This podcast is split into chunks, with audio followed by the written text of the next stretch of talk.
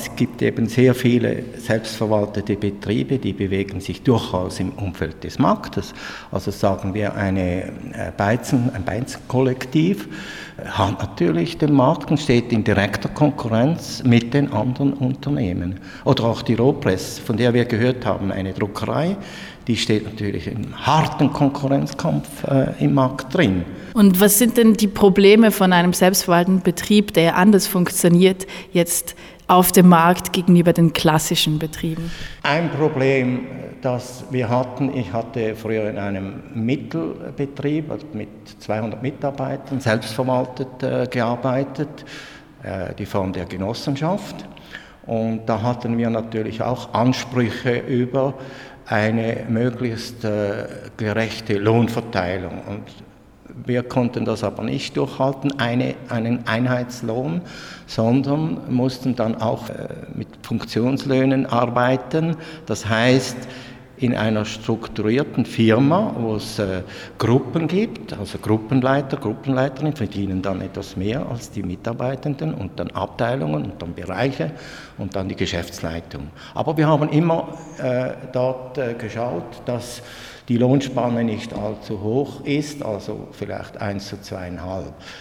Jetzt aber, wenn man so eine gedrückte Lohnpyramide hat, dann ist es in einem Markt natürlich schwierig. Also die Jungen, Unerfahrenen kommen, die haben dann einen guten Lohn und wenn sie da aufsteigen oder ihr Fachwissen äh, bekommen haben oder erarbeitet haben, dann haben sie dann oft höhere Löhne äh, in der übrigen Marktwirtschaft. Und das ist insbesondere in den höheren Funktionen ist das dann nicht einfach zum Beispiel von außen Leute äh, herzuziehen. Also jetzt haben wir vor allem über die ähm, internen Probleme gesprochen, die ein selbstverwalteter Betrieb haben kann, also dass Leute abwandern. Gibt es denn auch Probleme für das Produkt, das auf den Markt kommt? Hat das Schwächen, wenn es aus einem selbstverwalteten Betrieb kommt, oder sehen Sie da eigentlich nur positive Seiten? Aus meiner Erfahrung reagiert der Markt positiv auf. Äh, es gibt viele Leute, die äh, das schätzen, dass da irgendwie alternativ auch produziert wird, dass eine alternative Gesellschaftsform ausprobiert wird. Aber schlussendlich muss auch äh, eine hohe Qualität erreicht werden. Denn wenn da äh, Qualitätsmängel sind, dann verliert man natürlich diese Kunden, das ist ganz klar. Und wir hatten sogar noch vielleicht einen Bonus, dass man eher eine tolerantere äh, Kundschaft hatte, wenn vielleicht doch einmal nicht alles so ganz hundertprozentig funktionierte. Ja, das ist wirklich, Sie sind Ökonom und haben heute diesen Workshop geleitet zu selbstverwalteten Betrieben am Kongress Reclaim Democracy. Heute auch zu Gast war Bettina Dittrich von der WOTS und von der Wochenzeitung. Und sie hat erzählt, dass die WOTS mit 48 Mitarbeitern der größte selbstverwaltete Betrieb der Schweiz ist, wahrscheinlich auch im näheren Ausland. Denken Sie, es gibt so etwas wie ein, wie ein Plafond? Ist es nicht möglich, Betriebe mit noch mehr Mitarbeitenden selbstverwaltend zu organisieren?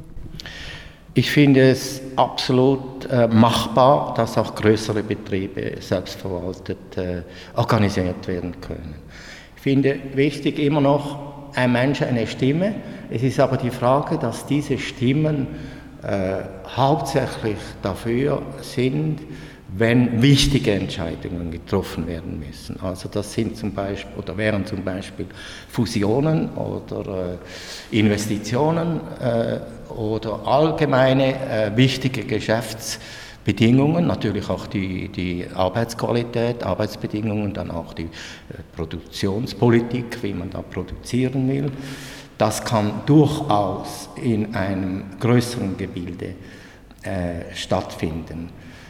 Aber was wahrscheinlich jetzt im Moment in der jetzt existierenden Marktwirtschaft nicht möglich ist, in einem größeren Betrieb Lohngleichheit äh, zu haben.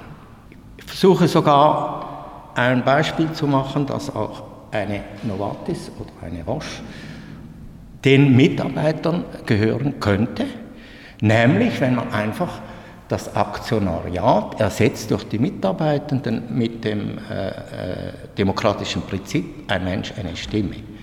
könnte grundsätzlich äh, gleich funktionieren wie jetzt. Ob das sinnvoll ist oder nicht, das bleibt mal dahingestellt. Aber wenn natürlich dann die Mitarbeitenden den Verwaltungsrat wählen, dann wird es wahrscheinlich eine Politikänderung geben. Und die Mitarbeitenden werden, so ist natürlich meine Vorstellung, werden dann ihre Interessen auch wahrnehmen, insbesondere in den Lohnfragen. Sie denken also, es wäre schwierig in der jetzigen kapitalistischen Marktwirtschaft ähm, selbstverwaltete Betriebe breit zu implementieren? Also die Schwierigkeit zu implementieren ist natürlich die Frage des Kapitals. Wie gewinnt man das Kapital einer größeren Unternehmung? Und da ist es ja natürlich in der Geschichte meist so gewesen, dass sich die selbstverwalteten Betriebe in den äh, Zweigen etabliert haben, wo es wenig Kapital braucht. Also das waren äh, Reisebüro oder auch Gastwirtschaften wo man doch mit relativ wenig Kapital einen Betrieb führen kann. Aber sobald es dann mehr Kapital braucht, da ist dann eine große Schwierigkeit. Wir leben ja zurzeit eher in einer Krise der Demokratie, ähm, wenn man das ganze Weltgeschehen anschaut. Denken Sie, dass selbstverwaltete Betriebe krisensicherer sind als konventionelle Betriebe? Also äh, Betriebe, die extrem dem Markt ausgesetzt sind, die werden natürlich auch ihre Probleme haben. Also wenn beispielsweise dann die Nachfrage, sagen wir für ein Reisebüro, äh, zurückgeht, dann werden die natürlich auch leiden und müssen irgendwie reduzieren oder, oder sogar aufgeben. Aber ich denke, dass äh, die, solche Betriebe wie Ortoloco, wo eine äh, feste Verbindung zwischen den Produzenten und den Konsumenten besteht, dass die äh, natürlich die Krise äh, besser überstehen.